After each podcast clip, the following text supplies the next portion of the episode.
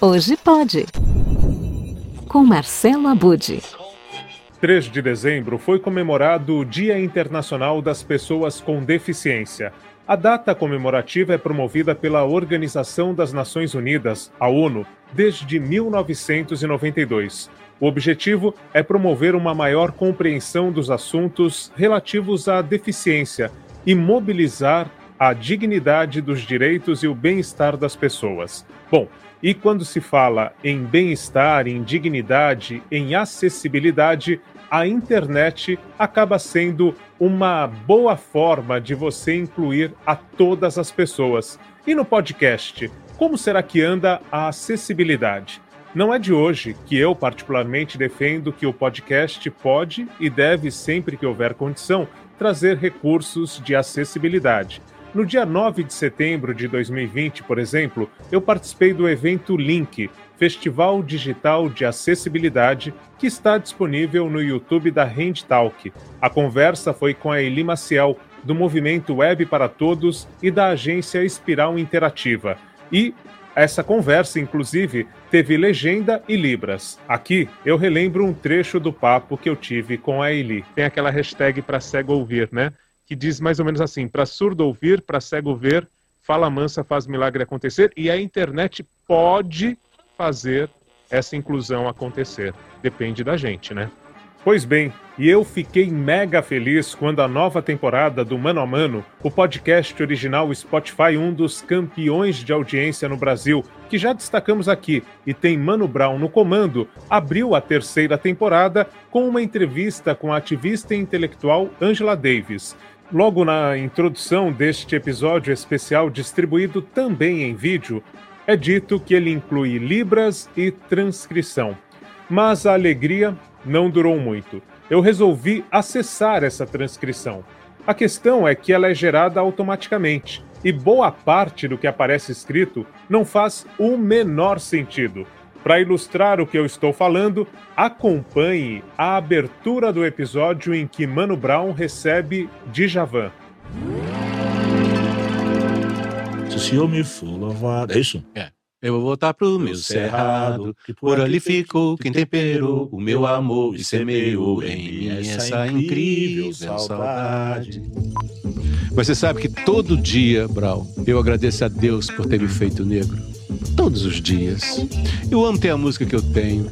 Eu amo ter o pensamento que eu tenho. Eu amo, eu amo ter a consciência de que eu vim para contribuir. Eu sou muito a minha mãe.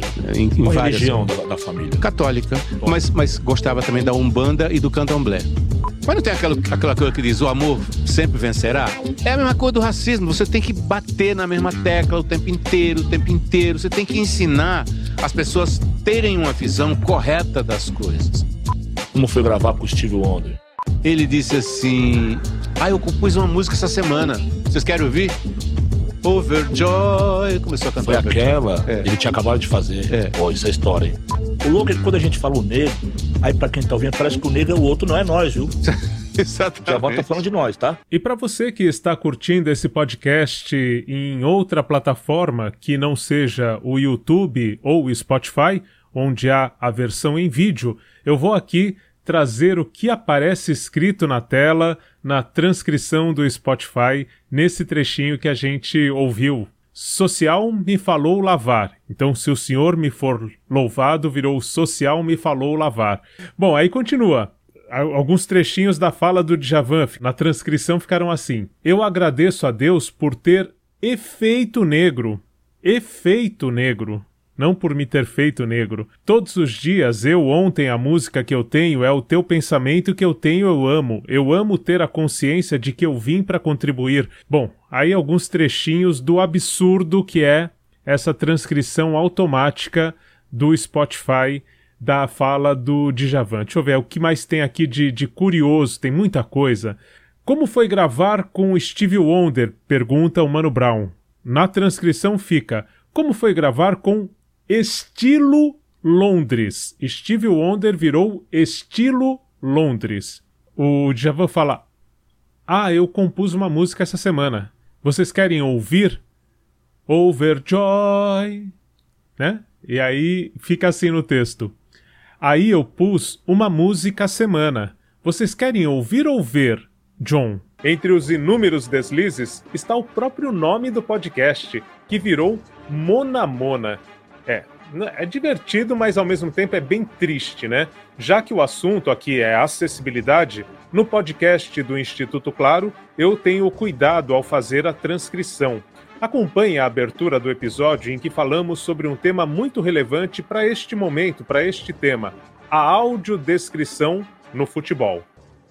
E aí é que a gente, como audiodescritor, entra em cena para poder falar como que foi determinada jogada. Torcedores do Porto tremulam bandeiras, efusivos. E também uma coisa que é interessante é após o gol trazer, né, essas emoções e como que reage os personagens dessa partida, né, e não só os jogadores em si. No site do Instituto Claro, institutoclaro.org.br, você tem acesso aos podcasts com transcrição e ainda encontra o Hugo, uma inteligência artificial da HandTalk que gera a versão em libras de trechos do texto que você selecionar.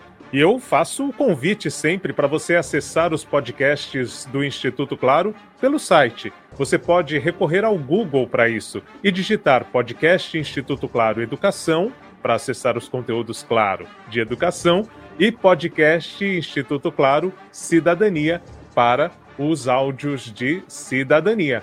Por hoje é isso. Semana que vem eu volto com mais novidades da Podosfera, esse incrível e, esperamos cada vez mais acessível, universo dos podcasts. Até lá!